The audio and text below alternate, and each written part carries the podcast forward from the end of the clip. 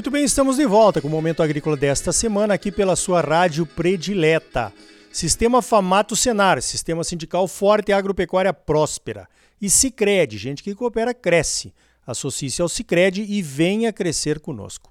Olha só, eu acho que não existe nenhum produtor rural do Brasil que não tenha se deparado com alguma cláusula desequilibrada, leonina até, em algum dos diversos contratos que assinamos todos os anos com nossos fornecedores e compradores diversos.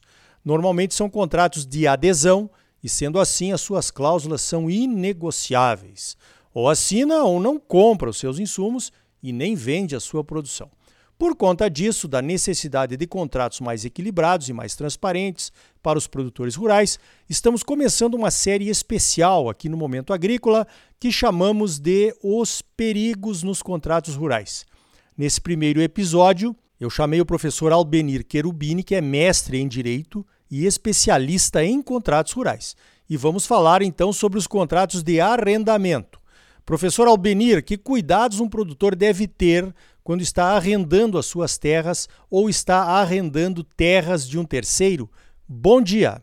Bom dia, Ricardo. Bom dia, ouvintes. É uma felicidade muito grande estar aqui falando com vocês, com os produtores, a quem eu saúdo aí imensamente. É, Para início de conversa, é, Ricardo, nunca fazer contratos de forma verbal. Isso aí é o, é o, primeiro ponto que a gente tem que destacar pelo seguinte, é, as conversas vão ao vento e às vezes a gente não sabe qual era a real intenção, depois dificulta a prova, dificulta os procedimentos em caso de descumprimento. Então, primeira regra, sempre fazer é, contratos escritos, bem redigidos, cercando-se de elementos para evitar dor de cabeça. A ideia de um contrato é trazer segurança jurídica e, e, aproveitando a sua fala, é muito importante que essa segurança jurídica, através do contrato, ela também se dê dentro de uma relação equilibrada e que tenha uma justa onerosidade. O contrato tem que trazer eh, ganhos para ambas as partes. É positivo. A gente vê que muitas vezes, né, em alguns estados, principalmente no Rio Grande do Sul, uh, você arrenda uma área de um vizinho e não se dá o trabalho, talvez, de colocar isso no papel.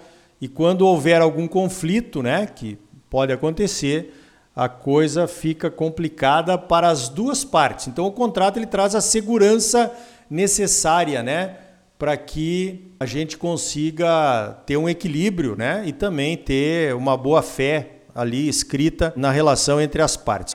O Albenir, que cláusulas você diria que devem constar num contrato básico de arrendamento? Bom, Ricardo, é, em primeiro lugar, vamos lembrar o que é um arrendamento rural. arrendamento rural é aquele contrato que faz uma cessão da posse e uso de um imóvel rural, um estabelecimento para fins de desenvolver essa produção. O que, que tem que ser, ter cuidados no arrendamento? O arrendamento ele tem, por força de uma legislação muito muito protetiva para os arrendatários e, e, ela tem uma, uma série de, de, normas que são de, de cumprimento obrigatório, sob pena de, de elas serem consideradas nulas. O que, que é importante a gente ter? Primeiro ponto, saber qual é a destinação. Ah, vai ser produção de soja, vai ser criação de gado, então isso aí é muito importante ter sempre a destinação, a, a descrição desse imóvel para saber a localização, se vai ser uma, uma, parce, uma parcela desse imóvel tem que ter a descrição correta, as questões referentes ao uso desse imóvel, qual vai ser o acesso,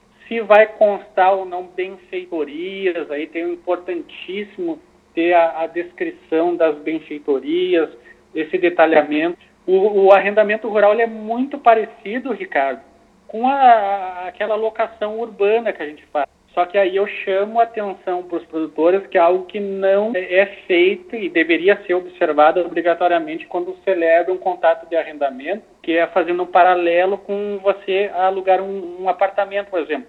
Você chega na imobiliária, você sempre recebe, além da, da, daquele contrato, você recebe um termo de vistoria, correto? Sim. E eu noto que os proprietários, a maioria das vezes, não fazem esse termo de vistoria. O que, que seria esse termo de vistoria para o arrendamento? É documento com análise de solo, uma análise fotográfica, condições de cerca, se você entrega, por exemplo, um armazém junto, uma casa, um galpão, tirar foto daquilo. Se integrar um, um, um, trator, um maquinário, uma coletadeira, tem que ter minimamente informações sobre essa máquina, sobre questões relativas à, à manutenção dela. Então, conforme a complexidade desse contrato de arrendamento, tem que aumentar esse grau de cuidados para evitar dor de cabeça no futuro, porque às vezes tem discussão assim, por exemplo, ah, eu entreguei o solo bom, estou recolhendo, estou uh, recebendo agora o meu imóvel, sem aquelas condições, e imagina isso aí implica em custos depois Sim. de recuperação do solo, condições de pastagem, então tudo isso aí é, deve ser é, ob o objeto de cuidado pelos contratantes positivo, tanto para quem arrenda quanto para o proprietário da área, né? Porque lá no futuro, se houver algum questionamento, você tem uma história prévia do que foi entregue na, na época da, da assinatura do contrato e do que está sendo entregue agora ao final do contrato. Muito bom. Agora tem uma outra questão aí, Albenir, que é a questão do, do, da forma de pagamento, né? Já deu um problema sério no Rio Grande do Sul de gente que confunde arrendamento com parceria rural. Isso pode trazer um problema inclusive com a Receita Federal, e uma dor de cabeça enorme para ambos os lados. Né? Como é que é essa questão aí no arrendamento? O arrendamento rural sempre vai ser um valor fixo. É, fazendo aquele paralelo com a locação urbana, ele vai ter um pagamento de um aluguel, que é o valor do arrendamento. Ele vai ser um valor é, fixo. A parceria rural, que nós vamos tratar é, em outra oportunidade, é um contrato onde, onde tu tem uma participação um eh, percentual no resultado de, da atividade rural. Então, a parceria rural, rural, em princípio, ela nunca vai ter um valor fixo. Ela é variável, porque ela depende de uma série de fatores, a produtividade, quanto colheu. Então, então ela é, é como se fizesse um inventário, um balanço, lá no final, olha, teve um resultado de um milhão de sacas, tu tem direito a 20%. Do outro ano, tu garante que tu vai colher um milhão de sacas? Não tem como saber porque tem todas essas variáveis. Sim. No arrendamento, não. Os riscos são exclusivos. O principal do arrendatário é pagar aquele valor fixado. E a lei fala que essa fixação ela tem que ser em, em dinheiro, uma, uma, uma fixação em valor, com a possibilidade de pagamento em produto. E na maioria das vezes também, Ricardo, o grande problema é que é, na prática o pessoal fixa em produtos. O preço do arrendamento ele é fixo uma, uma quantia fixa e, e, e ele não sofre variações. Positivo. Esse é o cuidado que o arrendador tem que ter, né? Porque na hora de receber o, o produto, digamos, como forma de pagamento, uh, ele, na hora de vender, ele tem tributação de imposto de renda, né? Também tem essa questão, porque ele não é o parceiro, né? É, na, na verdade, o, o, esse valor que ele recebe para fins de imposto de renda, ele é considerado aluguel, receita de aluguel quando vai fazer a declaração de imposto de renda, diferente da parceria, que a parceria, sim, é renda oriunda da atividade rural. Então, tem uma tributação diferenciada. E aí que foi, inclusive, objeto da chamada Operação Declara Grãos, que nós já conversamos aqui, onde a Receita Federal fez autuações, onde ela pedia que os produtores demonstrassem, mostra que de fato é um contato de parceria e a maioria do, do, do pessoal, como é, redigia de forma errada, é, acabou se complicando. Daí vem multa pesada, é, algumas situações, se for muito grande, pode ter inclusive denúncias como crime de sonegação fiscal, crimes tributários. É, então tá aí, ó. Todo cuidado é pouco, né? Nessa questão dos contratos rurais. Estamos começando aqui pelo arrendamento. O Albenir Querubini é especialista em contrato rural.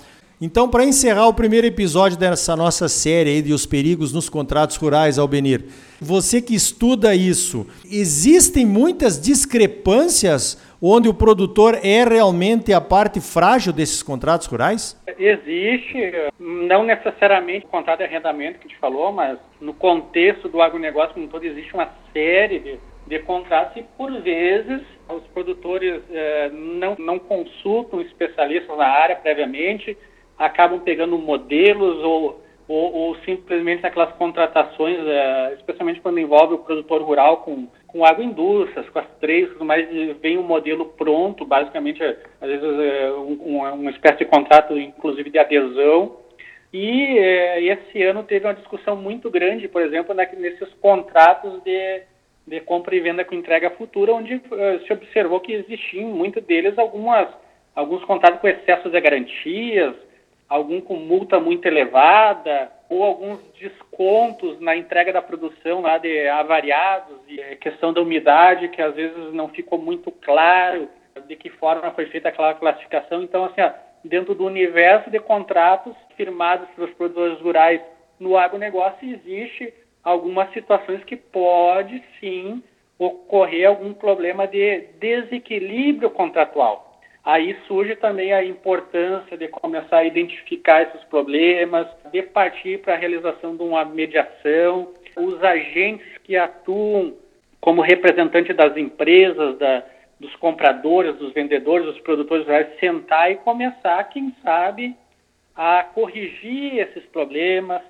até mesmo para evitar judicializações, é, garantir que a gente tenha relações mais justas, é, um, é melhor equilíbrio, uma melhor onerosidade nesse tipo de é, contratual. Aí todo mundo sai é, ganhando. Seria um, um, momento de fazer uma reflexão e uma atualização, inclusive, dessas práticas contratuais.